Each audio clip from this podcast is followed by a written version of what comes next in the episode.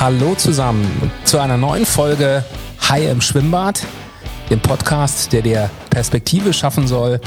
Ich bin Pascal, Pascal Hagin. Ich bin euer Gastgeber-Host für die nächsten, ich sag mal, 45 Minuten. Und wer so die letzten Folgen sich angehört hat, der weiß, es geht um das Thema Lernen, Aufstehen, Krone richten. Und da laden wir einfach tolle Persönlichkeiten ein. Wobei ich heute sagen muss, heute bin ich von einer tollen Persönlichkeit eingeladen, ähm, die einen großen Beitrag, auch wenn wir es nicht kannten, zu meiner Kindheit hatte. Dazu später mehr. Und wir versuchen einfach immer aus den Leuten so ein bisschen ihr Leben mithören zu dürfen. Vielleicht auch mal zu hören, wo lief's gut, wo waren einfach tolle Momente. Und wo waren mal 180 Grad Turns, wo man gesagt hat, das ging gar nicht und das hat mich runtergezogen. Heute haben wir einen, den ihr bestimmt auch kennt, jemanden, der aus meiner Perspektive Skateboarding in Deutschland in den 80ern populär gemacht hat. Man hat Begriffe wie das Monster Skateboard Magazin, Skateparks etc., Münster und spätestens jetzt wisst ihr, wen ich meine, den wunderbaren Titus Dittmann. Hallo lieber Titus, schön, dass du da bist. Moin.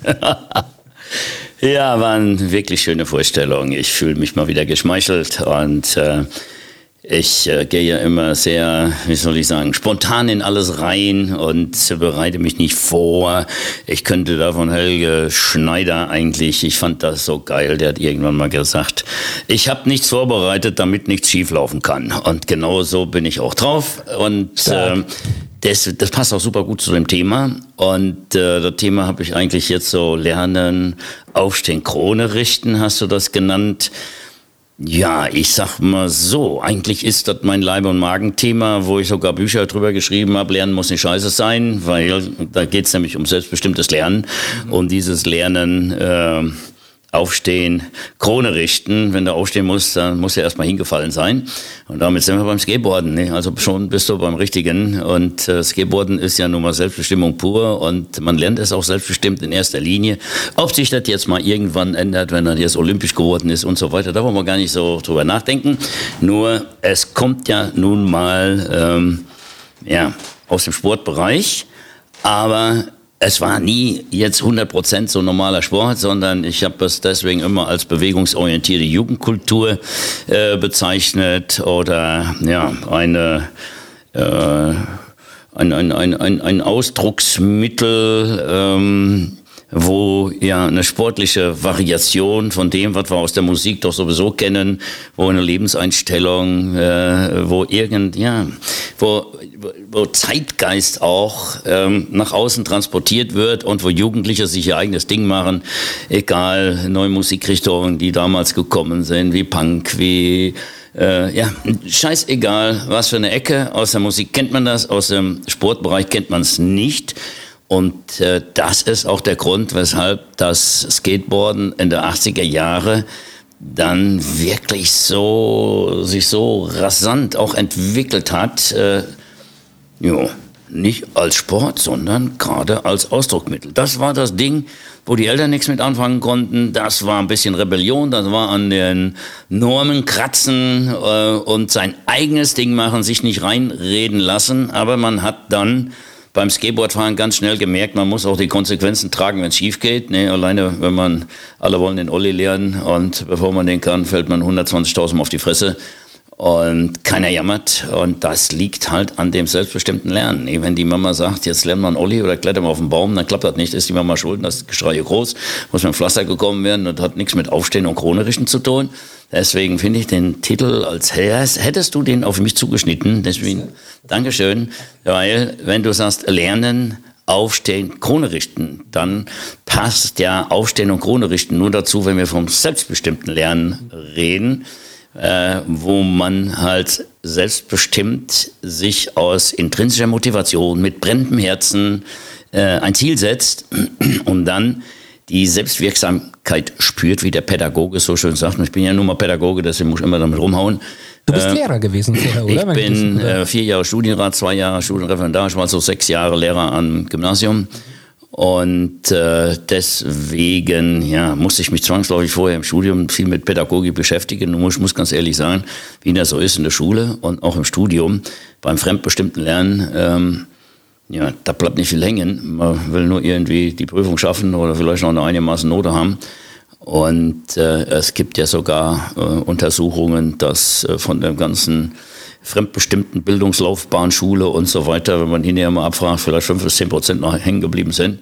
Und da muss man sich doch grundsätzlich fragen, äh, machen wir das alle richtig? Äh, unsere Konzentration äh, in der, ja, um unseren, unsere nächste Generation zu fördern, äh, ist das wirklich gut, wenn wir da immer weiter in Sachen fremdbestimmtes Lernen gehen. Äh, ich sage mal nur ein Beispiel, weil ich ja ein alter Sack bin, 1948 geboren. Das heißt, ich kann aus eigener Erfahrung sagen, wie das in der 50er Jahre war. Und jetzt bitte nicht, ich bin keiner, der sagt, früher war alles besser. Ich finde heute eigentlich alles besser. Aber äh, natürlich gibt es Sachen, die früher einfach anders waren und jetzt nicht aus heut, ja vielleicht aus heutiger Sicht dann zufälligerweise besser, aber nicht absichtlich besser gemacht worden. Und da sage ich, da rede ich jetzt nur für Kinder von erwachsenenfreien Räumen und erwachsenenfreien Zeiten. Und rein mathematisch hat sich da ja schon was geändert. Während in den 50er Jahren eine deutsche Familie im Schnitt fünf bis sechs Kinder hatte. Ja, und heute, ich weiß jetzt nicht, wo der Schnitt liegt, ist wieder ein bisschen größer geworden, aber eine Zeit lang war das mal bei 0, noch was. Äh, 0,7 glaube ich. Ne? Oder, oder 1. Ja, ich glaube nicht, dass das 1, unter, unter einem, du hast vollkommen recht. Unter einem, ja. Unter ich, ich sagte ja, ja 0, irgend noch was. Ja. Äh, inzwischen dürfte das vielleicht wieder über die 1 gegangen sein, aber trotzdem, der Unterschied zwischen 5, noch was und 1, noch was ist ja schon gewaltig. Das ist das eine. So, jetzt muss man sich vorstellen, allein da mathematisch Aufmerksamkeit für Kind und Fürsorge für ein Kind. Wenn man fünf Kinder hat, äh, ist das was anderes, als wenn man eins im Schnitt hat. Ähm, da hat sich also riesig was geändert. Und dann kommt noch hinzu, äh, früher musste der Alte 80 Stunden arbeiten. Samstags war ein normaler Werktag. Ich bin samstags noch zur Schule gegangen. Und wenn der dann sonntags nach Hause kam, war der so fertig, da lag er am Sofa. Das heißt, es äh, gab immer nur eine Erziehungsperson. Heute bei diesen, bei diesen, ja, doch Entwicklung, äh, wo immer mehr in Richtung Freizeit bis hin zur 35 Stunden Woche und so weiter und so fort. Man kann Vaterschaftsurlaub nehmen, genau wie Mutterschaftsurlaub und äh, ja, heutzutage haben, haben, haben äh, dem Haushalt, wer auch gerade den Haushalt macht, ähm, ja, moderne Maschinen, Kohle für eine Nanny, Kohle für eine Putzfrau und so weiter und so fort. Äh, und äh, man meint es gut und dann kümmert man sich um das eine arme Wesen äh, und will dem das Allerbeste. Und dann ist da plötzlich, weil auch noch zwei Omas und zwei Opas in Frührente sind und auch noch mit äh, fördern und äh, aufpassen, dass alles super ist. Und äh, dann passiert das, dass Kinder unbewusst 24 Stunden sozusagen unter Kontrolle sind und keine erwachsenenfreien Zeiten haben und keine Möglichkeit haben. Wir nehmen denen die Möglichkeit äh, oder ja, legen ihnen sehr viele Barrieren hin in Sachen Selbstsozialisation. Und die Selbstsozialisation ist so wichtig, weil eine Persönlichkeit ist nun mal eigentlich eine Balance zwischen Selbstsozialisation und Fremdsozialisation. Und wenn wir von Bildung reden, denken wir immer nur an fremdbestimmtes Lernen, nicht an selbstbestimmtes Lernen. Ich sage mal ganz provokativ, nee, vorher sage ich noch, wir dürfen uns dann nicht wundern, dass wir dann immer mehr Sorge haben, äh, warum wird denn keiner Unternehmer? Und machen dann die geilsten Fernsehsendungen zu motivieren, packen Milliarden, Millionen oder wie viel auch immer in, äh, äh ja, in Marketing, dass äh, nochmal Jugendliche äh, Unternehmer werden. Es gibt nur noch Pitches und, und Start-up-Förderung und so weiter und so fort. Ja, da muss man sich doch mal Gedanken machen, äh, woher kommt das? Oder dass plötzlich äh, alle auf die Idee kommen, so Manager, wenn man die weiterbildet, dann werden sie plötzlich in den Urwald geschickt und sollen mal alleine klarkommen. Ja, warum ist das plötzlich förderlich? Ja, das brauchte früher alles nicht gemacht werden, weil so ein Typ wie ich, der wurde zum Zwangsunternehmer nachmittags, weil nämlich, okay, die, die Schule war scheiße, noch Prügelstrafe und so weiter. Und äh, aber wenn man Mittag nach Hause kam. Zu deiner Zeit gab es Prügelstrafe? Ja, Logo. Ich kam mit blauen Flecken nach Hause und dann musste ich die verstecken, weil der Lehrer hat immer recht. Und äh, also, ja gut, wenn du was zu meiner Erziehung hören willst, gerne, gerne. Heute ja. weiß ich auch, dass ich natürlich einen besonders schweren Stand hatte, weil äh, ja, ich muss ADS gehabt haben. Ansonsten wäre, äh, Gott sei Dank habe ich ADS gehabt, sonst wäre nämlich mein Leben äh, viel langweiliger verlaufen. Und deswegen war Schule überhaupt nichts für mich. Diese Normierungsanstalt, die ja der äh, Friedrich, äh, der Fritz mal erfunden hat, damit die Soldaten immer mit der gleichen Voraussetzung reinkommen. Äh, aber was hat sich da an der Schule geändert? Ist ja nicht menschengerecht. Da muss sich so ein Kind dreiviertel Stunde begeistern für Mathe, dann soll es fünf Minuten lustig sein und dann muss es sich dreiviertel Stunde für Deutsch begeistern und so weiter. das hat ja nichts mit dem Bedürfnis nach Lernen zu tun des Menschen, der sich ein Thema irgendwie findet interessant, die Neugierde, die ein Kind hat und dann aus der Neugierde wird eine Wissensbegierde und dann bam, bam, bam und man ist ein Tag in einem Thema drin und man lernt und lernt und lernt weil man lernen will, weil einen das interessiert und dann, man hat sich selber das Ziel gesetzt und ja, deswegen ist das Skateboarden auch so erfolgreich geworden, weil das unbewusst Kindern wieder erwachsenenfreie Zeit beschert hat und die gespürt haben, wie schön ist das, wenn man sich selber Ziele setzt und für sich selber verantwortlich ist. Das tut zwar am Anfang immer weh, also ich wollte ja erzählen, warum ist mein Leben anders gelaufen oder wieso gab es früher mehr Bedürfnis, äh, Unternehmer zu werden. Zum Beispiel, ja, wenn ich mittags nach Hause kam und habe darum genervt nach der Schulaufgabe, ich sagte, jetzt hau endlich ab und komm wieder, wenn dunkel wird. Ja, der Wald ist direkt daneben an, da stand man als kleiner Junge allein im Wald und war im wahrsten Sinne des Wortes Zwangsunternehmer. Man musste ja was unternehmen, sonst ist ja die Langeweile ganz, ganz fürchterlich. Und da habe ich auch kennengelernt, dass Langeweile was ganz Tolles ist. Es ist nämlich das Nadelohr zum Glück weil die Langeweile zwingt dich, kreativ zu werden. Die Langeweile zwingt dich, etwas zu unternehmen aus eigenen Stücken. Die Langeweile zwingt dich, äh, ja, selbst das Leben in die Hand zu nehmen, weil du hast keine Betriebsanleitung und Tracker und Dingsbums und Chris gesagt, kletter erst auf den zweiten Baum links und dann auf den rechts, weil der ist leichter als der oder wie auch immer, sondern du musst alles, du übernimmst plötzlich als Kind die Verantwortung für dich selbst und die Chance geben wir Kindern heute kaum noch. Die kriegen immer vorher alles erklärt und dann haben sie ja schon mal, und wenn die Eltern schon irgendwo noch in der Nähe sind, fühlt das Kind sich auch nicht für sich selber verantwortlich. Und deswegen sagte ich eben, wenn dann die Mama sagt, kletter auf den Baum, fällt runter, ist die Mama schuld. Also hat er die Verantwortung nicht für sein eigenes Tun übernommen wenn man das Skateboard in die Hand nimmt, so in den 80er Jahren, und die Eltern fanden das scheiße und der Lehrer fand das scheiße und alle fanden das scheiße, das dann war hundertprozentig mhm. klar für den, der jetzt Skateboard fahren wollte, ich habe die Verantwortung für mich, weil ich habe gegen alle Interessen, habe ich jetzt das Skateboard genommen und dann will ich. Ja, und was passiert dann? Dann lernen die Kinder nämlich Sachen, die du in der Schule nicht lernen kannst.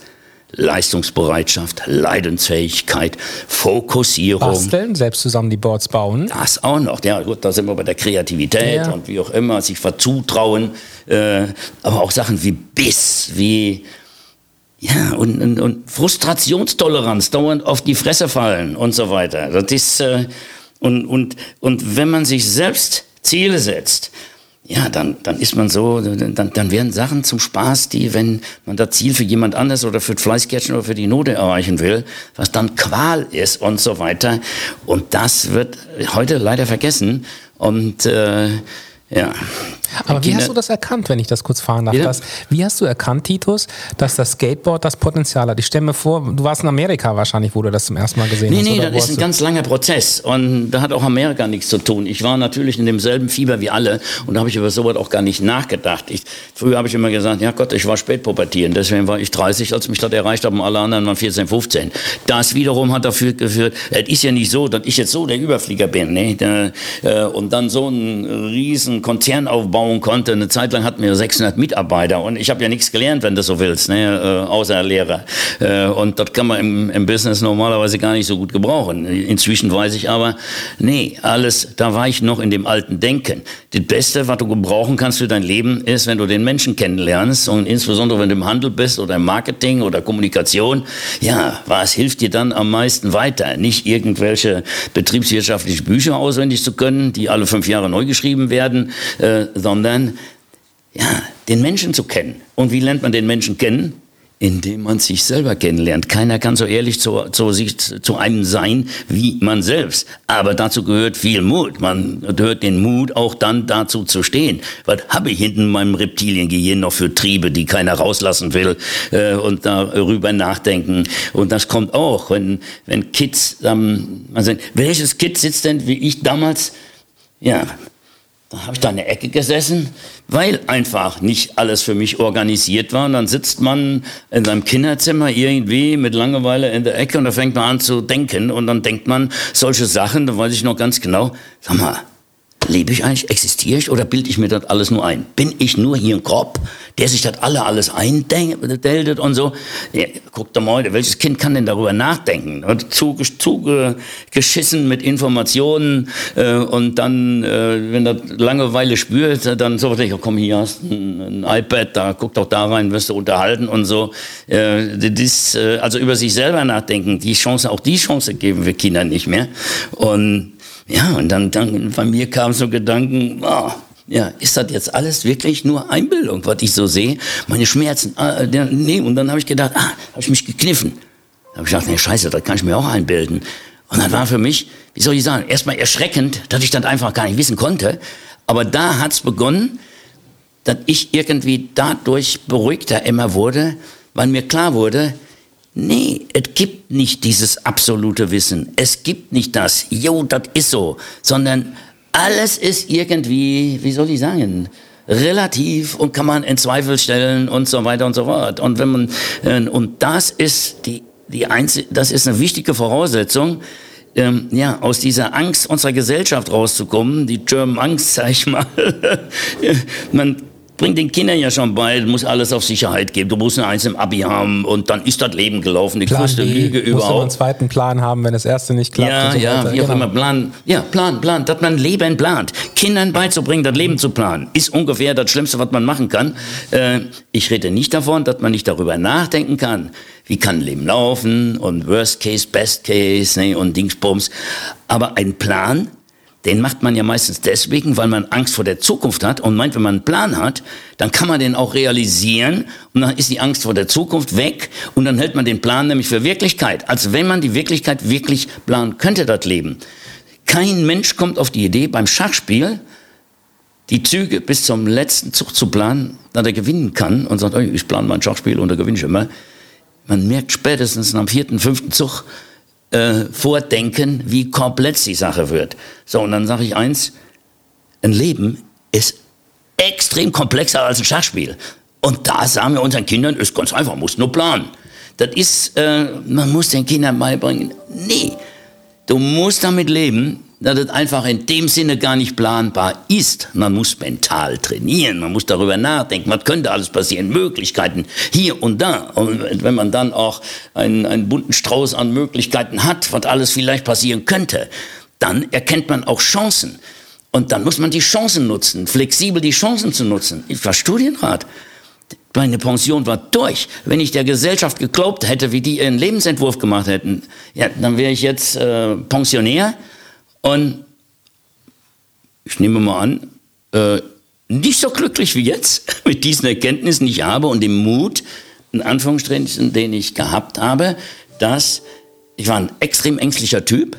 Vielleicht ist das auch ein Grund. Und dann habe ich mich immer mit meinen Ängsten beschäftigt. Mich hat das einfach genervt, dass die anderen Kinder so pff, Mutprobe hier, Mutprobe, ich hatte immer Angst, ich hatte immer Angst, ich hatte immer Angst. Und ja, da habe ich gedacht, da habe ich damit angefangen, warum hast du Angst? Dann habe ich mich damit beschäftigt, warum ich Angst habe. Und dann lernt man nämlich was ganz Geiles, was der Kölner, ich glaube, schon immer weiß, weil der sagt ja, et wo, et wo, et is, et is, et küt, küt, küt, nicht nochmal Judy, Das ist kein Quatsch, das ist Philosophie. Weil der hat erkannt, was, was, was gewesen ist. Ja, ist interessant und Dings. Aber da kannst du nichts mehr dran ändern. Darfst dich nicht drüber ärgern oder was weiß ich, sondern kannst daraus lernen. Es ist, wie es ist. Da kannst du jetzt nichts dran ändern. Da gehören keine Emotionen hin. Es ist einfach so.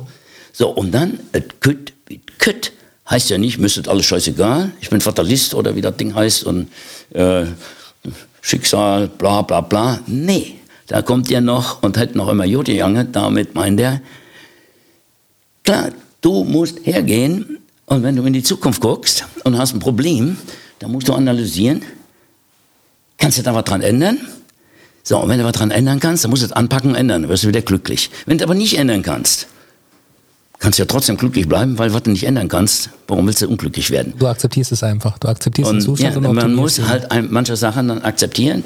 Und eine Sache, die ich dann akzeptiert habe und die die wenigsten Menschen akzeptieren, ist, dass man die Zukunft in dem Sinne nicht sicher planen kann, sondern äh, ja, dass, dass einfach wenn du gut drauf bist und flexibel bist und dich nicht, nicht zu sehr fixierst, weil wenn man so richtig fest plant und den Eltern glaubt, du musst jetzt ein Abi eine 1, äh, ja Gott, scheiße, musst noch kein Abi machen, um erfolgreich zu werden oder studieren oder wie auch immer. Deswegen haben wir jetzt äh, wegen dieser Lüge keine Handwerker und müssen unsere Heizung selber reparieren und so weiter. Sondern ich finde, und das sollten alle machen, einfach auch mal auf einer Metaebene ohne Wertung die Gedanken laufen lassen über sich, über andere. Was für Schlüsse man dahinter herauszieht, das ist dann wieder was anderes. Aber je mehr man einfach mal laufen lässt und nicht dauernd in einem Dogma und in einer Ideologie gefangen ist, kommt man zu richtig geilen Ergebnissen. Und ich habe mal eine Bitte für die, die nicht wissen, was Metaperspektive ist. Hast du mal Lust, in ein, zwei Sätzen jemandem zu sagen, der das noch nie gehört hat? Was ist für dich die Metaebene? Meta ja, genau. Ja, das ist so, die, die, die, die, sich auf eine nächsthöhere theoretische Ebene, sag ich mal, zu begeben und ja, ich würde mal sagen, das ist der Schritt in die Philosophie, nee, wo, wo ja auch nichts verboten ist. Wo man einfach sagt, nehmen wir mal an, hier, ja, das ist, wir nehmen an, das ist, wir wollen ein Häuschen bauen, dann nehmen wir an, also ein Gedankenhäuschen, nehmen wir an, ja, hier, das ist jetzt das Fundament. Ob das jetzt ein Fundament ist oder nicht, ist scheißegal, wir nehmen dann mal an. So, und dann baut man äh, gedanklich, ganz theoretisch irgendwas da drauf äh, und, und, und lässt das entwickeln, so mit Logik, äh, dass daraus Erkenntnisse werden. Also wenn ich, äh, wie eben, wenn ich über Klima rede, dann nicht wie, wie alle auf der Basis der Realität äh, und so weiter. Wir streiken so lange, bis ihr handelt. Dann frage ich immer, wer ist ihr? Äh, warum handelt man nicht selber? Allein diese Einstellung, die kommt aus so einer Erziehung, aus einer fremdbestimmten Bildungserziehung. Wenn Jugendliche auf die Straße gehen und in vorderster Front ein Schild halten, wir streiken so lange, bis ihr handelt, da kann ich nur den Kopf schütteln. Ich finde ja inhaltlich das alles richtig, wir müssen was tun und so weiter. Aber warum ist auf dem Schild nicht, ey, verdammte Scheiße, lasst uns handeln und jeder fängt bei sich an und man äh, naja, okay. War das früher anders? Ähm, war das in früheren Generationen anders? Äh, ja, auf alle Fälle. Auf alle Fälle. Ähm, natürlich, eins war immer gleich. Und das wird sich auch nie ändern. Die jüngere Generation meint immer schlauer, besser, intelligenter äh, zu sein, alles besser zu wissen und auch die richtigen moralischen Einstellungen zu haben durch die Weiterentwicklung ne, und so weiter. Das ist auch gut, sonst würde sich ja nichts entwickeln und wir würden immer noch Hexen verbrennen und so weiter. Und, aber äh, ich finde, man muss einem bewusst sein, dass man in einem Fluss ist. Und durch dieses Sicherheitsdenken suggerieren wir ja immer der nächsten Generation, also klar, die Generation meint immer alles besser zu wissen und so weiter. Jetzt kommt diese Einstellung aber dann in einen gewissen Zeitgeist und in einen gewissen gesellschaftlichen Kontext. Und der ist halt auch von Zeit zu Zeit immer schieden. Die 68er waren anders drauf, äh, dann kamen die 70er und so weiter, die 80er, die du noch mitgelebt erlebt hast und so weiter. Ja, und da hat sich eine Menge geändert von der Einstellung, was ist normal, was ist nicht normal. So, nur jede Generation macht dann den Fehler, dass die Erkenntnisse, die sie bis dahin haben, dass sie sagen, so, jetzt haben wir es aber erreicht und jetzt wissen wir genau, wie die Menschheit zusammenleben kann. Okay, jetzt, äh, was weiß ich, sonst hätte man nicht so eine Gender-Diskussion oder plötzlich dritte, vierte Geschlecht und so.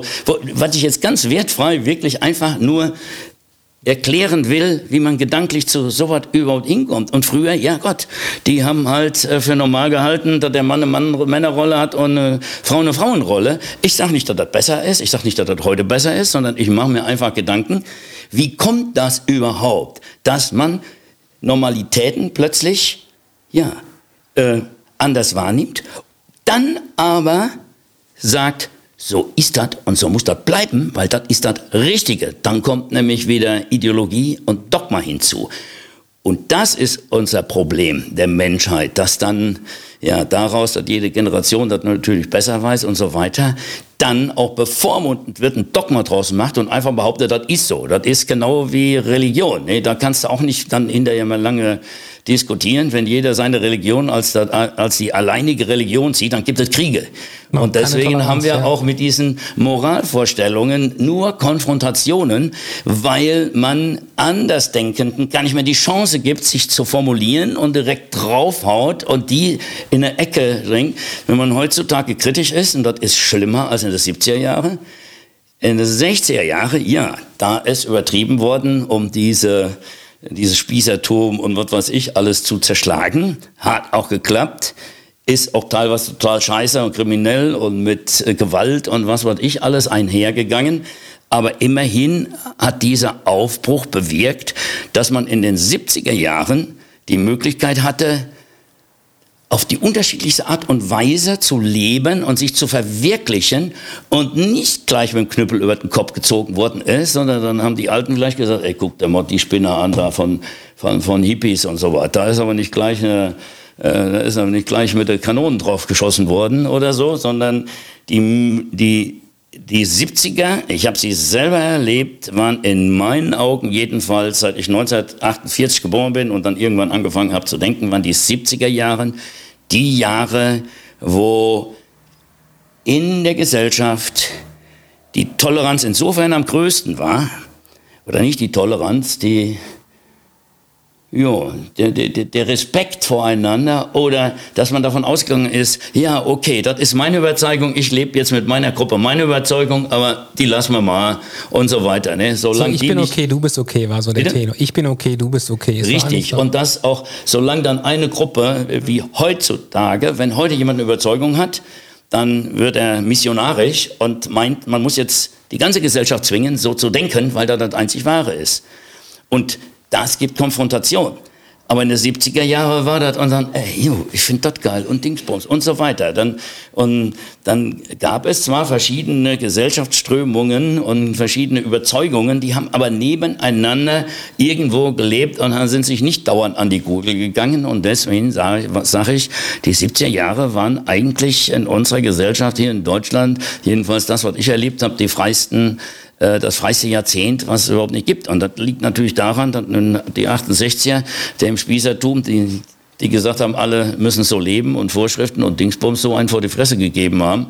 Äh, also das kann man jetzt ja positiv, negativ. Ich versuche nur zu beobachten und den Mensch zu sehen und äh, ja und dann überlege ich, warum sind wir so bekloppt, dass wir wirklich hergehen so arrogant und sagen, das was ich jetzt denke oder was die Gruppe denkt, ähm, ja, plötzlich sind Leute, die auf die Straße gehen und ich will jetzt auch nicht da, ähm, das muss man auch differenzieren, ne? aber die dann alle als Querdenker zu bezeichnen, obwohl Querdenken ja nun mal einfach immer eine positive Geschichte war, ich mich mein Leben lang als Querdenker bezeichnet habe, wenn ich das jetzt, ich hatte da auf meiner Seite stehen und als das dann losging und so weiter, habe ich das weggenommen, habe ich gesagt, was schreibst du denn jetzt, habe ich Weiterdenker gemacht. Ja, aber sag mal, wo sind wir denn, wenn plötzlich Worte, nur weil sie ja, die, die kriegen plötzlich eine ganz andere Bedeutung durch diese, durch, durch diese, ja, aber auch durch Social Media, ich sag mal, durch Social Media. Klar, die beschleunigen dann alles noch viel, viel, mehr. Das, ist, viel, das ist vollkommen richtig. Auch Aber mit dem Thema Hate und so weiter. Es wird ja, viel ja, ja, weiter. Ja, ja. Und,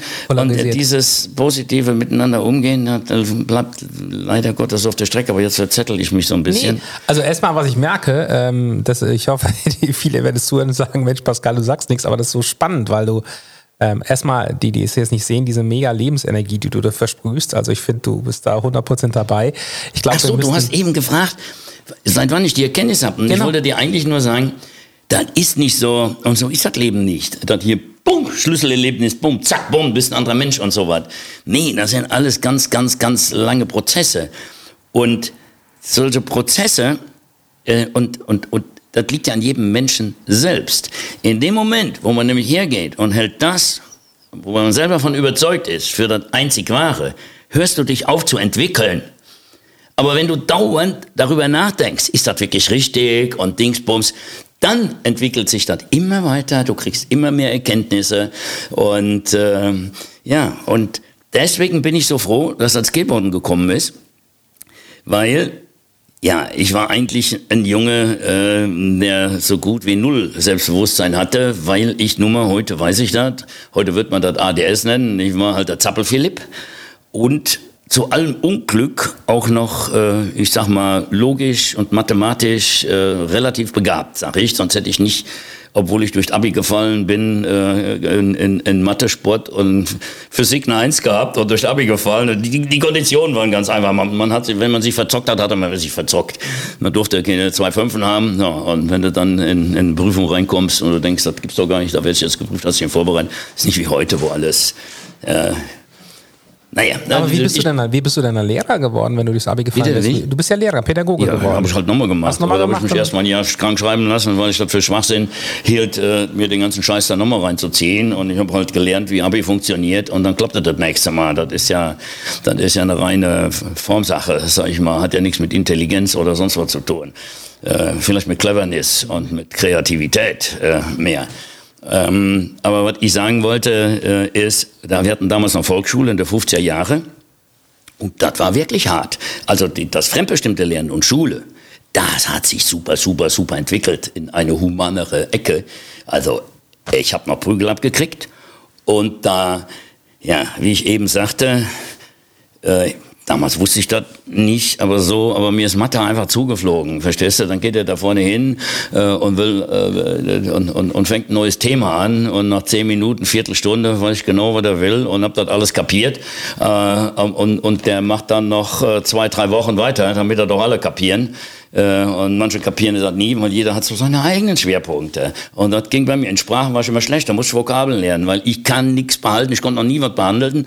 Das liegt aber auch wie daran, dass mein Kopf mir immer gesagt hat, das brauchst du nie in deinem Leben. Und da war die Motivation nicht da, dafür was zu lernen. In Latein stand ich immer, ich habe immer gefuscht, um fünf zu kriegen, sonst hätte ich eine sechs gehabt äh, im, im Abi. Das war immer meine schleppende fünf. Ne? Dann passiert das halt mal schnell. Eine durfte es ja haben, ne? Eine durfte man ja haben, glaube ich. Eine fünf. Eine ne? durfte man haben, ne? Und äh, die, die fünf, die hatte ich ja schon in Latein, seit, äh, ich habe Abitur nachgeholt auf dem zweiten Bildungsweg. Und äh, da ich, äh, das war französisch besetztes Rheinland noch, da durfte man nur Französisch lernen, nicht Englisch. Da war Latein natürlich Pflichtfach und Französisch Pflichtfach. Und sonst gab es keine Fremdsprachen. Und äh, naja, und wie soll ich sagen? Das war, nee, aber jetzt gehe ich wieder zurück in die Volksschule, weil das ist wirklich sehr interessant und man muss ja verstehen, heute versteht keine Sau, dass ich mal so ein ängstliches und unsicheres Kind war, was wirklich erwachsen aus dem Weg gegangen ist, weil ich einfach Schiss hatte, weil die mich alle für Loser und Scheiße fanden. Aber kann man sich null vorstellen. Ich kenne dich jetzt erst seit heute, aber es Ja, ist eben. eigentlich Ja, ja, aber unvorstellbar. das das ist ungelogen. In, in, in der Volksschule, das war also acht Jahre Volksschule, heute wird man sagen Grundschule und dann Hauptschule oder wie auch immer, das war normal. Es gab nichts anderes. In der vierten Schuljahr musste man sich entscheiden, geht man zur Realschule oder zum Gymnasium. Boom. Nichts ändern. Ich habe die Volksschule zu Ende gemacht, acht Jahre. Und dann habe ich mich aber doch entschieden, weil ich mir da schon wieder ein bisschen mehr zugetraut habe. Ich habe mich geweigert, zum, zu, zum Gymnasium zu gehen. Meine Eltern wollten mich am Gymnasium anmelden. Aber da hatte ich Versagensängste. Ich wäre der Erste gewesen in der Familie, der eine Akademikerlaufbahn einschlägt. Boah, da hab ich gedacht, boah, nee, nee, nee, nee, nie ne Lust zu da und Dings. Und ich wollte auch nicht verlieren und ein Bildungsloser sein und so. Ich mich mit Händen und Füßen äh, gewehrt und habe den meinen Eltern klar gemacht, also wenn ihr mich jetzt zwangsläufig auf das Gymnasium, ich sorge dafür, ich bin in einem Jahr wieder zurück, weil ich schreibe absichtlich nur 5 und 6, dann könnt ihr machen, was ihr wollt. Ja, dann haben sie aufgegeben, durfte ich auf der Volksschule planen. Nee, dann habe ich Volksschule zu gemacht. Aber die, weil die Volksschule war schon Horror genug für mich. Wenn ich dann noch in, in, in irgendwo in eine Schule gegangen wäre, die noch mehr Anforderungen gehabt hätten, weil in der Volksschule hatte ich das Problem, ja, ich habe schnell kapiert, und äh, dann habe ich natürlich gespielt unter der Bank, mein Spielträger und hyperaktiv und Dingsbums. Ja, wenn der, wie ihr gesehen habt, da ich unter der Bank mit, mit dem Füller und Lineal ein Kampfflugzeug aus dem Ersten Weltkrieg gebastelt habe und zwei Stück und dann gegen mich selber Luftkämpfe geführt habe unter der Bank, total äh, konzentriert. Da habe ich gelernt ohne Ende, aber selbstbestimmt gelernt. Das kann der Lehrer dann nicht ab und dann kriegst du einen gescheuert, dass du vom Stuhl fällst. Und als er das mit Gewalt und mit Prügelstrafe nicht in den Griff kriegte, dann wurde er immer fieser. Und irgendwann äh, hat er mich nach vorne geholt. Die hatten immer so ein kleines Protest. Und da, da habe ich auch gedacht, boah, du hast was richtig gemacht. Du, musst, du darfst nach vorne kommen. Dann dreht er mich zur Klasse und sagt auch noch, Kinder, das ist ganz wichtig fürs Leben. Gut aufgepasst, gut zuhören. Und ich denke, wow, jetzt wirst du gelobt. Was sagt der Typ? Wenn aus euch im Leben nichts werden soll, dann müsst ihr nur sein wie der Titus. Und da durfte ich mich wieder setzen. Das war Schule. Der hatte einen Stehtisch mitgebracht. Auf dem Stehtisch standen immer Spielzeugautos. Weil ich war ja sehr verspielt. Und wenn ich mal wieder nicht aufgepasst hatte, dann musste ich aufstehen, musste an den Stehtisch gehen und musste vor der Klasse mit Autos spielen und Brrr machen. Und dann musste die ganze Klasse immer rufen, Spiel, Mops, Spiel, Mops, Spiel, Mops. Und dann durfte ich mich wieder hinsetzen.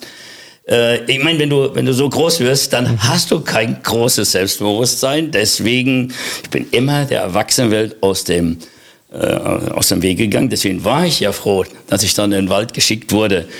Und dann war ich halt Zwangsunternehmer und habe meinen Kumpels äh, in der Schule gesagt, äh, ey, lass uns doch alle im Wald treffen nachmittags. Ja, und dann kamen die alle im Wald. So, und dann kommt die nächste Stufe und dann alle da, äh, scheiße, hier, was machen wir? Ja, und dann hat der Kreativste irgendwelche Ideen. Und das war ich oft. Und dann habe ich halt Spiele erfunden, die wir machen, wie das Westerweller Kotscha, wie ich heute sage. Wir haben uns Tannenzapfen in die Taschen gesteckt, zwei Mannschaften gebildet, ja, und haben vom Tannenzapfen getroffen, wurde der war tot. Aber da ich ja nie ein mutiger Typ war und immer Schiss hatte, äh, habe ich mich immer verpisst. Äh, ich habe das Spiel zwar äh, mit erfunden, äh, aber dann zack auf die höchste Tanne, lasse die anderen ja alle totschießen, dann bin ich runter und war dann hinterher bei den letzten zehn Überlebenden oder so. Äh, was, so habe ich Überlebenstaktik dann gelernt. Und also. es nicht hilfreich ist, wenn du deinen Heldenton stirbst, sondern wenn du leben willst, ist es vielleicht besser, sich zu verbissen und solchen Kram.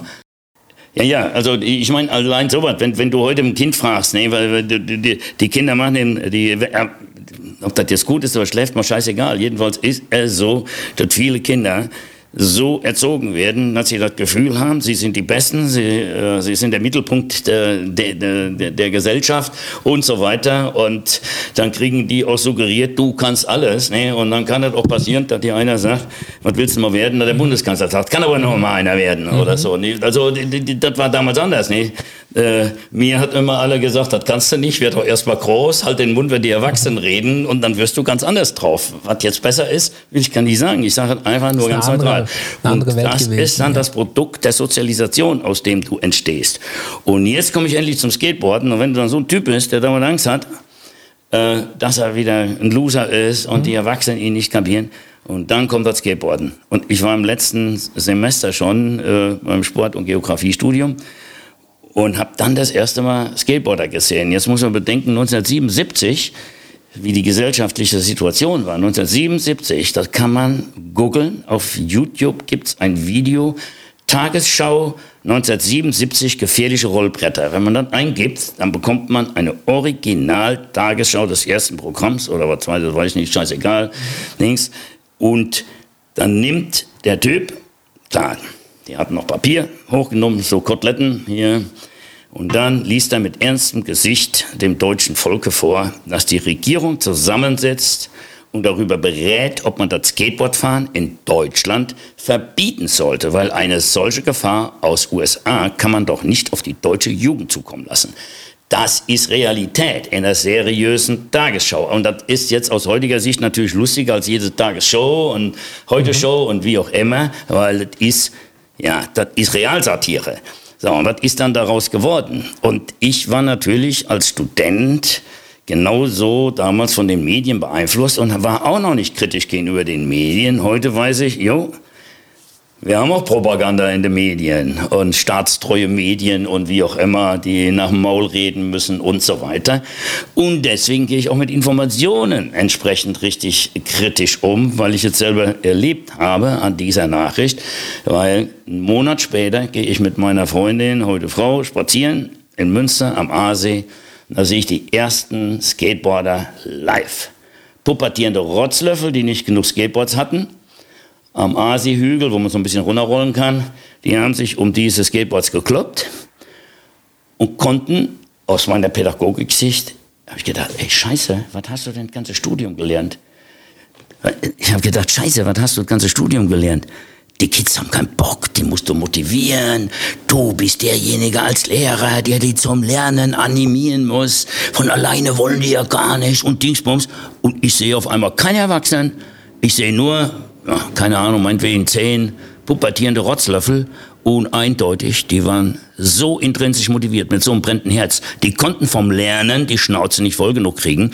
Und wenn man Skateboard fahren lernt, wie der Name schon sagt, dann lernt man. Aber selbstbestimmt. Und da habe ich unbewusst das erste Mal die Kraft des selbstbestimmten Lernens kennengelernt. Äh, ja, weil ich Lehrer wurde. Weil da war ich noch pragmatisch, habe gedacht, boah, das Geheimnis will ich auch wissen. Dann hast du den gemütlichsten Lehrerjob der Welt, wenn du weißt, wie du das schaffst, dass die sich selber knechten um, zum Lernen und so weiter. Und daraus ist dann, wie soll ich sagen, dann, dann immer mehr diese Erkenntnis geworden, ja, wir äh, warum ist denn das Skateboarden so erfolgreich? Wenn ich mal im ganzen Business Zeit hatte nachzudenken, man, man rutscht ja in so Sachen rein. Ja, und irgendwann bin ich wirklich, äh, und insbesondere seit ich Skate Aid gegründet habe und mit dem selbstbestimmten Lernen Kinder stark mache, wir sagen ja, wir machen Kinder stark, musste ich mir ja Gedanken machen, wie funktioniert das Skateboard? Und das liegt jetzt nicht nur, das liegt nicht daran, dass das ein Skateboard ist, sondern das liegt daran, dass das Skateboarden äh, eine Selbstbestimmung bringt, solange es nicht verschult wird und solange es nicht über, über, über Olympia zu sehr Leistungssport wird, was dann natürlich das selbstbestimmte Lernen wieder nimmt. Ich vergleiche das immer mit, äh, mit Turnen. Das ist jetzt wirklich ein geiles Beispiel, wo keiner drauf kommt. Als Turnvater Jan und die Turner, dat, die haben das nicht als Sport gesehen. Das war eine Rebellion. Die wollten gegen die napoleonische Besatzung demonstrieren. Und dann haben die geturnt. Da konnte keiner was sagen. Wenn die gesagt haben, hey, ihr seid scheiße, äh, Genau wie die Skateboarder. Die wissen gar nicht warum. Die haben damals das Skateboard genommen, um Normen aufzubrechen, um ein bisschen zu rebellieren. Das war auch Touren. Halt nur mit Haltung haben sie rebelliert. Und so weiter. Und ähm, ja, und dann ist Turnen olympisch geworden und über die Jahrzehnte, Jahrzehnte, Jahrzehnte äh, irgendwann nur noch Leistungssport und plötzlich hat es nicht mehr diese Strahl Strahlkraft, weil es nicht mehr selbstbestimmtes ist und man nicht gegen oder für oder wie auch immer damit was ausdrückt, sondern nur noch irgendwie ja, nach Zehntel oder Hundertstel oder Haltung oder wie auch immer beurteilt wird, ob man gut ist oder schlecht. So, dann, dann ist das als Ausdrucksmittel für Kinder, obwohl es eigentlich ein selbstbestimmtes Tun ist, das Turnen ist dann, dann weg. Und dann war ich beruhigt, weil ich gesehen habe, ey, das ist doch gar nicht weg. Die Kids lassen sich sowas nehmen. Die erfinden das neu. Jetzt gibt's Parkouring, Tricking, Freerunning. Was ist das denn bitte anders als Turnen mit schlechter Haltung? So. Und es ist wieder Rebellion. Man macht das quer durch die Stadt, der Häuser hoch und Dings, alle regen sich auf. Ja, und schon ist es wieder da. Das heißt, die Voraussetzungen für Turnen waren genauso wie für Skateboarden. Ich habe es folgendes. Wir haben es, ich hätte jetzt noch, äh, wenn es für dich okay ist, wir überziehen und es ist auch vollkommen in Ordnung. Ich hoffe, das passt für dich. Ich hätte immer so zwei Fragen. Ähm, wenn man nochmal kommt auf deine, ich, das war mega spannend. Du hast dann mit dem Skaten angefangen, du hast dann irgendwann kam die Schule und hat gesagt, Mensch, mach die, mach eine Zeitung, das Monster-Magazin, irgendwann die ersten Shops. Das wirkt ja wirklich wie so eine Bilderbuchkarriere. Wie war denn für dich der Moment, dass du irgendwann gesagt hast, ich muss jetzt aufhören, Lehrer zu werden? Weil du hast ja dann irgendwann wahrscheinlich gesagt, ich bin kein Lehrer mehr, oder? Ja, das ist richtig. Das war ganz einfach. Ich bin aus Überzeugung Lehrer geworden und inhaltlich hat mir das Lehrer der sein extrem viel Spaß gemacht, weil, wie soll ich sagen, ich habe Sinnstiftung gespürt, jedenfalls am Anfang, als ich noch als Referendar äh, die große Narrenfreiheit hatte. Äh, ich habe Sinnstiftung gespürt, weil du beschäftigst dich, du machst ja gesellschaftlich eine ganz wertvolle Aufgabe.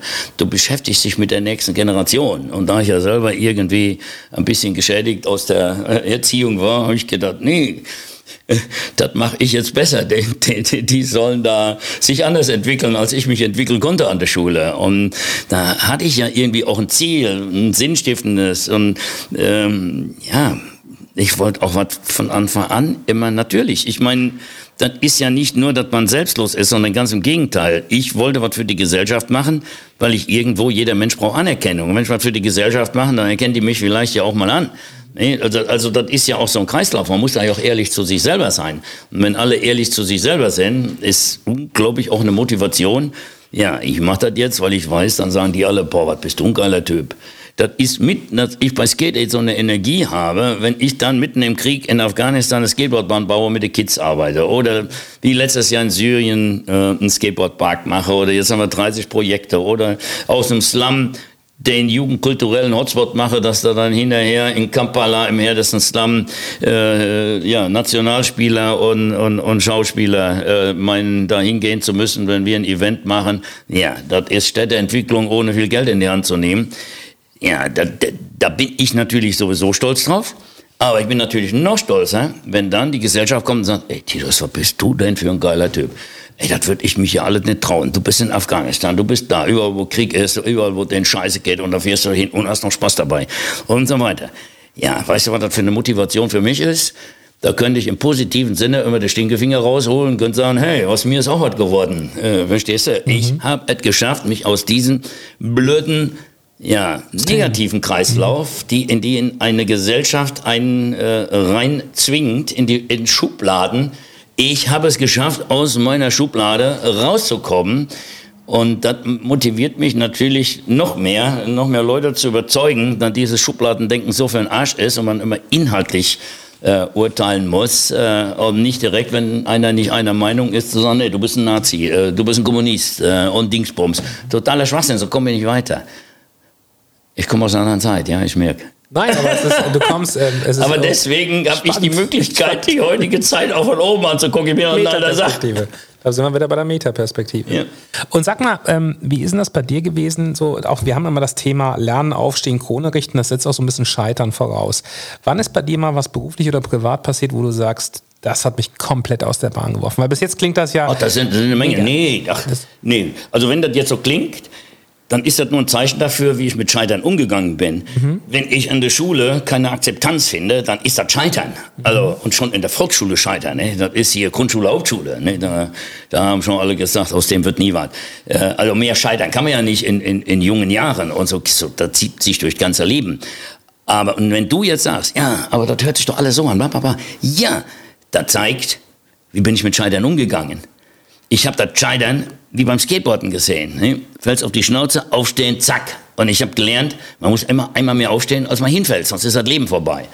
Und deswegen, ich habe einfach nicht aufgegeben. Toller Satz für die Folge. Ich glaube, so werden wir die Folge nennen. Hm? Ich glaube, so werden wir die Folge nennen. Du musst einmal mehr aufstehen, als du hingefallen bist. Ja. Sonst ist das Leben vorbei. Ist ein guter Spruch. Ja, ja das habe ich sehr früh kapiert. Mhm. Und ich wollte ja leben. Ne? Und äh, ich habe extrem viel Scheitern erlebt auch Gott sei Dank ist, hat der Mensch auch, äh, wie soll ich sagen, so von Natur aus so Schutzmechanismen, die dann eintreten, habe ich gemerkt. Wenn du wirklich in Lebensgefahr bist, wenn du wirklich in, vor dem wirtschaftlichen Ruin stehst, dann ist dann das Schöne, dass du einen totalen Tunnelblick kriegst, alles ausschaltest und nur noch an diesem Problem arbeitest. Das ist zwar stressig, das ist zwar scheiße und du fühlst dich kacke, äh, aber es hilft dann auch durch das Problem durchzukommen. Ob dann jetzt ja, beim Sport ist, wo mein Fallschirm nicht aufgegangen ist und ich hinterher dachte... Das passiert? Ja, ja, das ist ja normal. Ne? Das, du hast ja einen Reserveschirm. Klar kann okay, das der passieren. Der ging aber offensichtlich auf. Hm? Der ging aber offensichtlich auf. Er ging aus, sonst wäre ich nicht mehr hier. äh, und, äh, aber da habe ich mich über mich selber gewundert. Also nicht, weil ich ich bin und war stolz, dass ich so eine coole Sau bin, sondern ich habe darüber nachgedacht und gedacht, oh, der Mensch ist ja eigentlich eine ganz geile Konstruktion. Wenn du richtig in Lebensgefahr bist, dass, dass dann in dir alles automatisch, ohne dass du bewusst was machst, so ein, so cool bist, so rational handelst. Also der Fallschirm ging nicht auf. Ich habe Gott nach oben geguckt und bla bla bla. Und ich weiß noch genau, da habe ich auf mein Höhenmesser geguckt und ich wusste, dann wirft man den Hauptfallschirm ab und äh, fällt noch ein Stück, geht in eine ordentliche Position, dann zieht man und dann äh, zieht man Reservefallschirm und eine Feder haut ihn dann raus. Da sollte man natürlich mit dem Bauch nach unten liegen, weil die Feder haut, äh, wenn du falsch rumliegst, haut er nach unten. Mhm. Und ja, alles gemacht, zack, und dann habe ich erstmal ganz cool auf mein Höhenmesser geguckt und dann war ich noch so auf zweieinhalbtausend Meter Höhe. Und dann habe ich mir gedacht, nee, du hast jetzt nur noch eine Chance. Wenn ich jetzt ziehe, das Ding geht nicht auf. Das ist ein Scheißgefühl, bis ich einschlage. Die Hoffnung, die lasse ich mir noch bis zum letzten Moment. Da bin ich bis 500 Meter runtergefallen und dann habe ich ihn gezogen, weil ich wusste, wenn er dann nicht geht, habe ich nicht mehr Langst. Mhm. Verstehst du? Da wird man plötzlich Wahnsinn. ganz ruhig und so weiter. Und im Business ist das dasselbe. Ich, ich war ja schon, ich bin immer sehr konsequent damit umgegangen, weil für, ich bin nicht der typische Geschäftsmann, sondern für mich war das ja Leidenschaft und was weiß ich alles und so weiter und so fort. Das war dann das Baby aus dem Nichts, so ein Unternehmen aufgebaut und so. Da habe ich nicht wirtschaftlich gehandelt. Ich habe einen Riesenfehler gemacht, ja.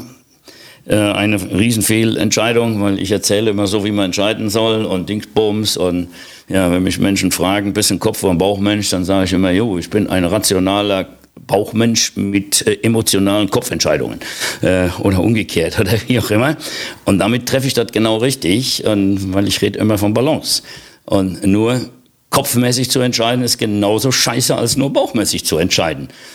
Aber die Gewissheit, dass es nicht nur das eine Richtige gibt, sondern eigentlich in der Komplexität, wie ein Mensch ist, wie das Leben ist, dann wirklich zu versuchen, ein Paket, ein Balance draus zu machen. Äh, das ist, glaube ich, das Geheimnis ja, von Erfolg insofern, was will denn jeder Mensch? Jeder Mensch, wenn er ehrlich ist, möchte eigentlich glücklich werden. Deswegen ist es schon mal falsch, irgendwelcher Kohle hinterher zu jagen, mhm. weil das ist alles für den Arsch, weil da kannst du gar nicht genug von kriegen, irgendeiner hat immer mehr äh, und dann wirst du nie zufrieden. Das Einzige, wo du dran arbeiten kannst, äh, ist ja wirklich an einer Sinnstiftung, also dass du dich geil fühlst und dass du so was wie Glück verspürst. Und das ist halt das Problem in unserer Gesellschaft, dass auch den Kindern beigebracht wird, dass Glück was mit Kohle zu tun hat, äh, sondern Glück hat dann eher ja, mit ganz anderen Dingen mit, mit, mit äh, zu tun.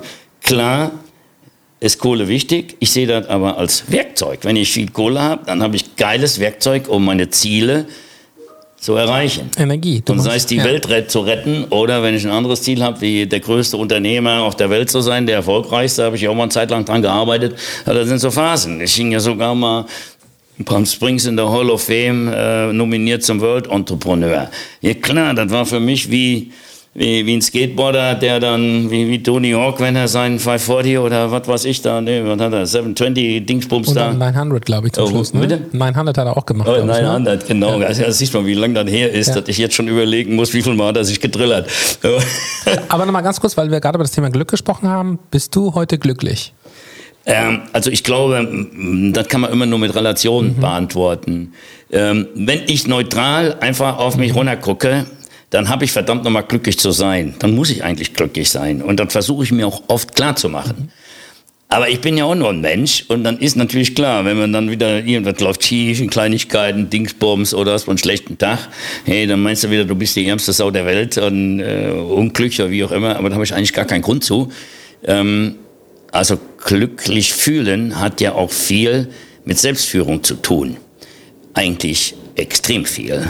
Und dann sind wir wieder beim schönen Punkt, wieder bei unseren Kindern, weshalb die ganz schlechte Chancen haben, glücklich zu werden, weil Selbstführung kannst du nur lernen, wenn man dich als Kind auch mal alleine lässt und du irgendwie die Verantwortung für dich selber spürst. Weil dann bist du gezwungen, was zu machen. Und in dem Moment, wo du anfängst, dich mit dir zu beschäftigen, und äh, ja, wie kann ich jetzt aus diesem Scheißgefühl der Langeweile mhm. rauskommen? Das ist Selbstführung. Du führst dich selber aus der Langeweile raus, merkst, du bist kreativ, äh, hast Ideen, holst die Kumpels, machst ein Spiel und zack, bist auf einmal aus der Langeweile raus und bist, hast einen ersten Schritt zum kleinen Glück. Äh, ja, also wenn man die Mechanismen kennengelernt hat, das ist dann Selbstführung. Und ich sage immer, alle, die mal in Führungspositionen kommen, den, den müsste man viel mehr schon von Anfang an immer beibringen, Selbstführung kommt vor Führung. Wie will man andere Menschen führen, wenn man nie gelernt hat, sich selber zu führen? Dann ist das theoretisch auswendig gelernt. Okay, dann macht man Psychologie-Semester und macht das und das und dann schreibt man sich auf, okay, ich muss das so machen, dann funktioniert der Mensch so. Aber wir sind doch verdammte Scheiße keine Roboter. Es wird irgendwann passieren, wenn wir mit der Erziehung so weitermachen, kriegen wir nur noch gut geölte kleine Roboter raus, die alles können und alles wissen. Und, äh, aber aber das hat nichts mit, mit Mensch zu tun und das ist auch der falsche Weg, weil wir versuchen, unsere Kinder so zu striezen, damit sie gegen die künstliche Intelligenz anstinken können. Das ist aber der falsche Weg, weil wir müssen die Kinder dahin führen, das, was künstliche Intelligenz nämlich nicht kann. Ne? Emotionen, Gefühle, ja, Genau das hat Jack Ma gesagt, der Gründer von Alibaba. Ich Exakt weiß, ich das. weiß. Ich war auch richtig sauer das erste Mal, als ich das gehört habe, weil ich das immer schon in, ja. in Vorträgen gesagt habe. Ich dachte, das wäre von ihm gekommen. Ja, ja und dann sehe ich das, denke ich, so eine Scheiße, der ist so bekannt, jetzt denken alle, der hätte das gesagt, ja. ich plapper das nach. Nee, ich plapper das nicht nach, ich habe das vorher schon gesagt. Ja. Das ist genauso wie mit dem Spruch von Konfuzius, wo ich mich erst gerne... Inzwischen bin ich stolz, wenn dann mehrere auf die... Also, mhm. das bestätigt mich ja wieder, dass mein kritisches Auseinandersetzen mit mir selber und das Nachdenken über die Menschen und wie können wir unsere, äh, was braucht unsere Gesellschaft und die nächste Generation, damit wir wirklich eine geile Gesellschaft werden und damit alle glücklich werden und so weiter. Äh, und wenn dann andere zu denselben Erkenntnissen schon entweder vorher gekommen sind oder nach mir kommen, darf ich mich nicht ärgern, muss ich stolz sein, dass ich von alleine dann drauf gekommen bin und das nicht einfach nachplappere. Denn einer der ersten Sprüche, den ich immer gesagt habe, ist, wenn, ich wurde ja viel an Schulen eingeladen, weil ich komme ja von der Schule und dann sagen, ja, was kannst du, oder äh, wenn du um Unternehmerförderung äh, sagst, ah, ja, was kannst du denn mitgeben an Tipps und so weiter, dann habe ich immer gesagt, dann gab es verschiedene Sprüche und einer war, such dir einen Job, den du liebst, dann wirst du nicht mehr arbeiten müssen. Ne? Und dann irgendwann im Internet auf einmal, scheiße, das hat ja Konfuzius schon gesagt. Kam mir erst blöd vor, weil ich dauernd zitiert wurde, weißt du, so Zeitungen, dann Titus Dittmann sucht ja einen Job, den du liebst, du wirst nicht mehr arbeiten müssen. Ich dachte, oh scheiße, wie sieht er denn jetzt aus? Wer, wer Konfuzius kennt, der denkt jetzt, ich würde das nachblabbern. Aber da, da stehe ich inzwischen so weit drüber. Ich, ich glaube, ja, es ist ja neu erfinden, wenn du selber den Weg gehst, ist doch scheißegal. Und dann ist das ja auch kein Problem, wenn das jemand anders schon mal gedacht hat. Es ist einfach eher nur eine Bestätigung. Äh, und auch ein bisschen runterholen, dass du nicht das Gefühl hast, du bist der einzige Schlauer auf dieser Welt. Und das ist ja auch wichtig, das zu wissen. Sag mal, ich habe noch eine Frage, die mich ganz spontan kommt. Ähm, Thema Alter. Und was würdest du heute jemandem sagen, der 20, 30 Jahre jünger ist? Und du würdest ihm sagen, von dem Ganzen, was wir jetzt gesprochen haben, ein, zwei Dinge, die ich dir gerne mitgeben würde. Was würdest du dem sagen? Also ich würde auch nur Tipps geben, die schon mehr so, ja, ich will nicht wieder von Metaebene reden, sondern ich sag mal, die so mehr äh, menschlich sind oder emotional oder äh, so hat alles sind. Also meine, früher meine, bei Vorträgen nimmt man natürlich auch dann immer einen Titel, äh, wat, ja, was auch bezeichnet ist, was man einem rät. Und früher äh, angefangen habe ich, da habe ich immer gesagt, Mut ist, wenn man es trotzdem macht. Aber da musste ich immer erklären, nee, ich meine nicht den Mut, einfach irgendwas zu machen, Augen zu und durch, das ist Wahnsinn. Mut ist, wenn man sich mit seiner Angst beschäftigt und dann entscheiden kann, ist die Angst berechtigt, weil irgendwo hat man ja Selbsterhaltungstrieb, wenn du auf der Kirchturmspitze stehst, dann komm, hast du ja Angst, du runterfällst, dann springst du ja nicht absichtlich, weil du deinen Mut überwindest, das ist Wahnsinn. Also, es gibt ja ein, ein, ein, eine Angst, die sinnvoll ist, aber es gibt auch eine Angst, die total überflüssig ist und die größte Handbremse im Leben ist. So, und sich dann damit zu beschäftigen, dass man entscheiden kann, wovor habe ich Angst? Ist die Angst berechtigt oder ist sie nicht berechtigt? Und wenn sie nicht berechtigt ist, dann mit sich selber beschäftigen. Nee, man muss erst, man kann nur dazu kommen, dass sie nicht berechtigt ist, wenn man sich ganz gut kennt. Weil ich sag mal, im sportlichen Bereich fangen, sagen wir nur jeder hat vielleicht erstmal Angst, oben aus dem Flugzeug zu springen, auch wenn er einen Fallschirm hat. Ne? So, wie kannst du die Angst überwinden? So, wenn du die nicht überwunden bekommst, ne, dann darfst du nicht springen. Was mit Angst machen ist total. Aber du musst dann aus der Angst Respekt machen, weil du dich so mit dir beschäftigt hast, dass du weißt, ey, ich brauche keine Angst zu haben, weil ich habe das alles im Griff. Das klappt. Und diese Überzeugung, an sich selber zu glauben, mhm. diese Überzeugung, an sich selber zu glauben und dann aus der Angst Respekt zu machen, ja, ist auch wieder selbstführend dann eigentlich. Ist selbstführend ne? und das ist äh, überlebensmäßig. So, heute gehe ich noch einen Schritt weiter und du fragst ja nach einem Tipp. Heute ist mein äh, meistens mein, mein, ein, ein, ein, ist ein Tipp, der Titel meines Vortrages. Das Herz muss brennen. Und ich glaube, da brauche ich nichts zu, zu sagen, ja. weil dann sind wir nämlich genau da, die Kinder müssen irgendwie lernen oder die Menschen müssen lernen oder der, der noch 20 Jahre hat und will einen, einen Tipp haben, ja, dem den Tipp zu sagen, denk mal nach, das Herz muss brennen. Also alles, was du machst, mach es mit intrinsischer Motivation. Ja, mach es, dass du das Gefühl hast, das ist eine Sinnstiftung für mich. Mhm. Das sind nämlich alles Wege, die gehen in Richtung Glück. Und die machen die kompliziertesten Sachen plötzlich ganz einfach. Man spürt den Schmerz nicht, wie beim Skateboardfahren. Der will den scheiß Olli schaffen. Ich habe schon Skateboarder, äh, ja, die motorisch nicht so ganz gut drauf waren, gesehen, fallen hin, brechen sich dann den Arm. Da hängt hier irgendwie der Knochen raus oder wie auch immer. Und dann rufe ich den Krankenwagen. Und dann kommt der Krankenwagen, der sagt mir, nee, nee, der soll noch ein bisschen warten, ich muss den Trick noch schaffen.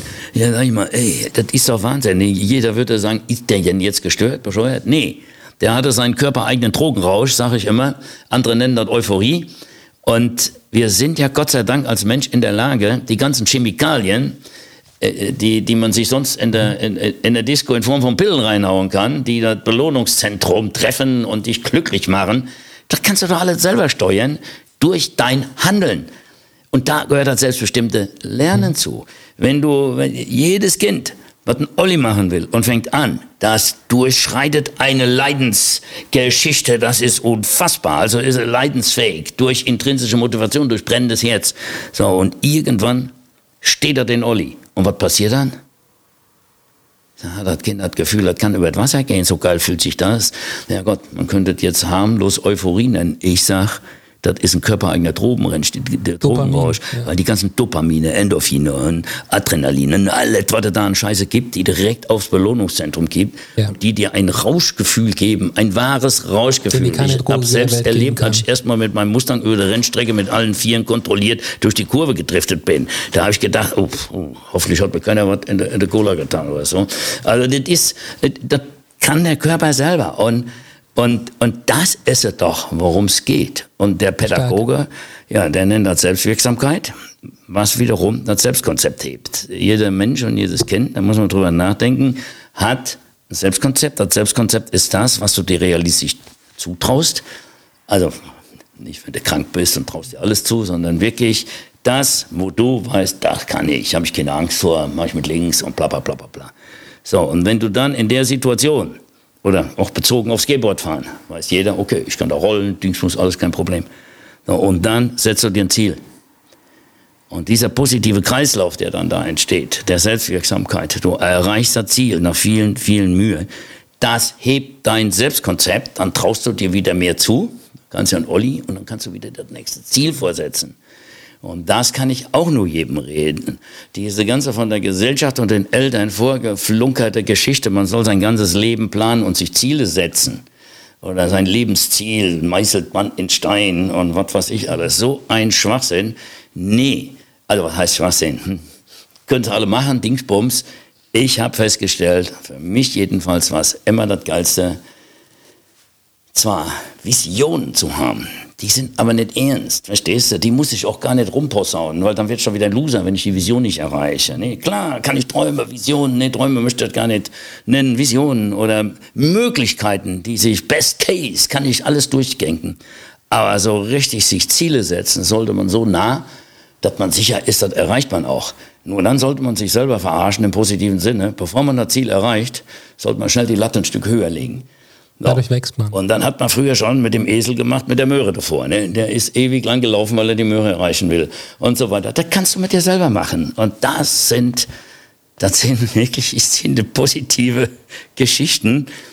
Also das ist ja keine Selbstverarschung im negativen Sinne, sondern ich meine, das ist Selbstführung. Ich nenne das manchmal ein bisschen schlapp dann äh, Selbstverarschung, um, um zu zeigen, wenn ich weiß, dass ich mich selber übertrickse, weil ich halt so viele, ja, unbeherrschbare, unbewussten Dinge in meinem Kopf hat, die den Körper steuern. Und äh, dann finde ich das ganz legal, wenn man sich so gut kennt, worauf man in Anführungsstrichen reinfällt oder was einen so motiviert, dann sollte man sich selber so im Kleinen auch immer selbst verarschen und dann ja, kleine Ziele setzen, große Schnauze, weil man weiß, man erreicht hat, aber bevor man das Ziel erreicht hat, zup, haut man das weiter. nächste Ziel raus und wieder ein Stückchen weiter. Und wenn das Ziel in die Richtung halt nicht so erreicht wird, danach kann man ja die Latte ein bisschen weiter links legen, ein bisschen weiter rechts legen, verstehst du? Immer flexibel sein äh, und ja, das eigentliche Ziel im Kopf haben. Wie spüre ich Sinnstiftung? Oder wenn ich Anerkennung brauche, wie kann ich Erfolg haben? Also wirklich echten Erfolg, nicht auf Kosten anderer oder wie auch immer, dass ich auch echte Anerkennung aus der Gesellschaft kriege, was sehr motiviert und so. Also mhm. ich finde, das ist das Wichtigste und sehr guter Tipp, also sehr inspirierend. Ich frage mich die ganze Zeit, wo man diese Vorträge von dir auch hören kann. Bist du Sprecher? Also bist du bei Firmen dann oder kann man dich auch, wenn man ja, dich sehen also, möchte? Ja, ich meine, ich, ich, ich habe keine Agentur, die mich verkauft. Der Rolle, der verkauft, der muss dann immer gucken, dass ich dann auch ein bisschen Kohle kriege, weil selber kann man sich immer schlecht verkaufen. Und ähm, ich leiste mir den Luxus, dass ich wirklich, die, weil ich will Spaß haben, am Vorträge halten. Und wenn mir das umfällt, wenn ich, wenn ich das Gefühl habe, wow, ja, yeah, das ist geil. Und ähm, ja, dann mache ich das gerne, weil da brenne ich für. Aber wenn jetzt, was weiß ich, irgendein scheiß Konzern anrufen würde und würde sagen, du kriegst jetzt 100.000 Euro, motivier mal meine Mitarbeiter, äh, dann würde ich mir auch den Luxus erlauben und sagen, nee, da kann ich mich nicht mit identifizieren. Oder die Firmenkultur oder wie auch immer. Oder das ist mir nicht inhaltlich genug äh, und so weiter. Also ich möchte schon eher das Gefühl haben, das hört sich jetzt doof an, weil ich, ich habe da gar, noch, gar nicht drüber nachgedacht. Nee, ich, ich, ich möchte einfach keiner sein, den, den man so engagieren kann und der das dann einfach macht, sondern ich will wissen, für wen mache ich das. Und ich achte auch darauf, ähm, welche Möglichkeiten werde ich haben, dass da ein Feedback kommt. Und so, wenn, wenn, wenn ich zum Beispiel, ja, ich war jetzt, äh, und, oder manchmal fühle ich mich moralisch verpflichtet. Ich sage nur Lexware, kennst du bestimmt mhm. diese äh, Software. Das ist so Für Spesen jetzt, und so weiter. Bitte? Für Spesen und so weiter. Und nee, Lexware, ich habe ja die Stiftung und so mhm. weiter. So, wir brauchten eine Software. So, da haben wir dann die natürlich angebackert, weil wir kostenlos eine Software haben wollten. Ja, zack, haben sie uns eine Software geschenkt. Dann fanden die aber mein Thema und alles so geil. Und dann sagten können wir ein Interview mit dir machen? Ja, dann machen die ein Interview, kommt ein Magazin raus, drei Millionen Auflage. Habe ich natürlich habe ich keine Kohle für gebraucht, äh, für gekriegt, ganz logisch, aber das ist eine super gute Promotion. Und schließlich haben sie Skate 8 eine Software geschenkt. So, und dann kamen sie sagen, ah, alles so super, kannst du nicht für, wir haben hier so eine Start-up, Geschichte, weil wir fördern auch Start-ups und dann machen wir hier Workshops und da und, und Camps und was weiß ich und alles mögliche. Wir treffen die ganzen, die, die schon mal bei uns so diese Camps und Workshops gemacht haben, die kommen jetzt alle nach Oberhausen und Topgolf und kannst dann einen Vortrag halten. Ja Gott, da fühlte ich mich auf der einen Seite zwar verpflichtet, weil die ja schon so viel Gutes, habe dann trotzdem einen richtig ordentlichen Preis abgerufen und so weiter. Aber dann bin ich da gerne hingegangen, weil ich da wieder das Gefühl habe, okay, das, sind, das bringt auch mir was und vor allen Dingen, es bringt mir deswegen was, weil den Leute, zu denen ich spreche, die sind heiß drauf, da Erfahrungen aus dem Unternehmer zu haben, weil die haben die ganze Unternehmergeschichte noch vor sich. Und genauso ist er dann ausgegangen. Und wenn wir dann anschließend zusammensitzen und jeder Dritte kommt, äh, was weiß ich, so wie du eben, äh, das ist jetzt im, im Prinzip wertig gemeint und nicht abwertend. Äh, das ist so schön, wenn dann Leute kommen und sagen, obwohl ich das gar nicht bewusst jetzt so gemacht habe und nicht, mich nicht für einen Heiligen oder den, den Überpädagogen, sondern einfach sagen, ey, Alter, du hast mein Leben beeinflusst, dermaßen in der 80er oder wie auch immer. Ja, da kann ich nur sagen, ja, Titus, okay, das ist richtig. Ich habe es ja gar nicht für den gemacht, sondern ich habe es ja in erster Linie für mich gemacht, weil es mir Spaß gemacht hat. Aber wie geil kann das sein, wenn ich was gemacht habe, wo mir jetzt bewusst wird, wie viele Menschen das bewegt hat und die durch den dornigen Weg der Pubertät zum Erwachsenenleben geführt hat, weil sie einfach was hatten für sich, wo ich hart dran gearbeitet habe, dass es da ist, das ist ein saugeiles Gefühl und mehr wert als jede Kohle. Und das sind so Sachen, wo ich dann scharf drauf bin. Wenn, wenn, wenn da, was weiß ich, ein Riesenkonzern seine Top-Manager äh, von mir einen Vortrag haben will, äh, da habe ich keinen Bock. Äh, allein schon, dann kommen vielleicht sogar wieder, nee, Versagensängste will ich das nicht nennen, aber dann kommt das, ja, kapieren die überhaupt, was ich sage? Weil die sind ja da so in ihrer Managerschiene auf dem Top-Level mit der Riesengehälter und Dingsbums. Ja, die kapieren das hier oben und sagen, ja, das ist alles ganz schlau, was er sagt. Aber dass ich Herzen erreiche, ist dann von der Wahrscheinlichkeit viel geringer. Und da muss ich ganz ehrlich sagen, da mache ich mir das auch bequem und mit meinen fast 74 äh, leiste ich mir den Luxus. Abzusagen. Aber wenn ich das Gefühl habe, nee, da ist Hopfen und Malz verloren, da kann ich die Herzen gar nicht erreichen, dann tue ich mir das nicht an. Aber das ist schön, was du sagst. Und vielleicht noch eine Sache, und deshalb danke von mir. Du hast mich in der Zeit meiner Jugend, das war Scheidung Eltern und so weiter, da hat Skateboarden mir so einen gewissen Halt gegeben. Und obwohl wir es nicht kannten, Titus Monster. Das war den Halt, den ich auch gespürt habe, weshalb ich ihn gemacht habe. Interessant. Weil oder? Skateboarden hat auch mir den Halt gegeben. Ja. Und ich glaube, das ist auch im Endeffekt auch ein mit ein Teil dieses ganzen Erfolgs gewesen, weil es war authentisch. Ich habe es nicht gemacht, um Kohle zu machen. Ja, die ist dann Gott sei Dank bei rumgekommen. Aber ich habe es auch gemacht, um mir einen Halt zu geben, weil ich nicht richtig ja. klar kam. Und hast und, vielen geholfen damit. Und das haben alle gespürt und wir waren auf einem Level. Ich war zwar 15 Jahre älter, aber das ist auch ein geiles Gefühl. Letzte Frage. Wann war das letzte Mal, Titus, dass du was zum ersten Mal gemacht hast? Ja, da könnte ich jetzt äh, da könnte ich jetzt insofern darauf antworten, jetzt hier gerade mit dem Interview, mhm. weil ähm, ich könnte jeden Vortrag nennen, weil die haben zwar denselben Titel ja. und vielleicht dieselbe Präsentation, jeder ist komplett anders. und jeder läuft immer so, wie ich vom Gegenüber inspiriert werden. Und von daher ist das dann wieder ein erstes Mal.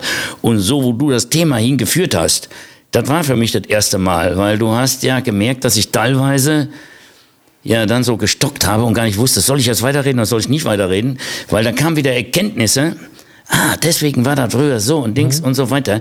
Und dann ist das ja das erste Mal, dass ich über gewisse Dinge nachgedacht habe und, und blitzschnell versuche, das wieder in die ganzen Theorie äh, und die ganze Pädagogik und Psychologie und was weiß ich einzubauen. Wie funktioniert die Welt und wie funktioniert der mhm. Mensch?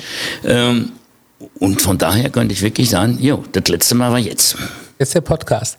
Ich hatte ähm, ein für mich wahnsinniges Gespräch mit einem ganz inspirierenden Menschen. Ich kann nicht glauben, dass er 74 ist. Er sieht wirklich deutlich jünger aus, was kein Geschleime ist. Ich habe gelernt über das Thema Führung, Selbstführung. Interessant, das auch, was der Dieter Lange bei Greater immer sagt. Er sagte, wenn du andere führen willst, musst du erstmal dich selbst führen können. Der Weg, wie es zum Thema Skateboarden kam, das, was ähm, über das Thema Pädagogik, über eine, wie ich finde, sehr harte, glaube ich, Kindheit kann ich nicht beurteilen, aber Schulzeit, über eine sehr ich habe nie als hart empfunden, muss ich ganz aber, ehrlich sagen. Aber wenn man das so hört, das ist. Ähm, ja, ist aber Wahnsinn, ich habe direkt wirklich. von Anfang an Mechanismen entwickelt ja. äh, des Überlebens. Und ja, vielleicht kann man das sogar ein bisschen als, als, als Notarroganz bezeichnen. Ich fand natürlich alle scheiße, die mich scheiße fanden. Ne? Ja. Und schon war die Welt in Ordnung. Absolut. Und wenn ich die scheiße finde, dann, dann, dann belastet das mich nicht. Ne? Ja. Und die, die mich geil fanden, die fand ich auch geil. Ne? Und deswegen hat das mich aufgebaut. Ja, das merkt man auch. Und also ich muss sagen, ich habe heute echt viel gelernt. Ihr habt es gemerkt. Ähm, ich, äh, deshalb haben wir auch das Gespräch sehr stark laufen lassen, weil wir so viel von Titus lernen können und auch konnten. Und ich kann euch nur inspirieren, guckt euch mal dieses Tagesschau Tagesschau-Video an von 1974. 77. Das werde ich machen. 77. Schaut euch mal das Thema Skaten an. Schaut euch mal an, was Titus dazu beigetragen hat.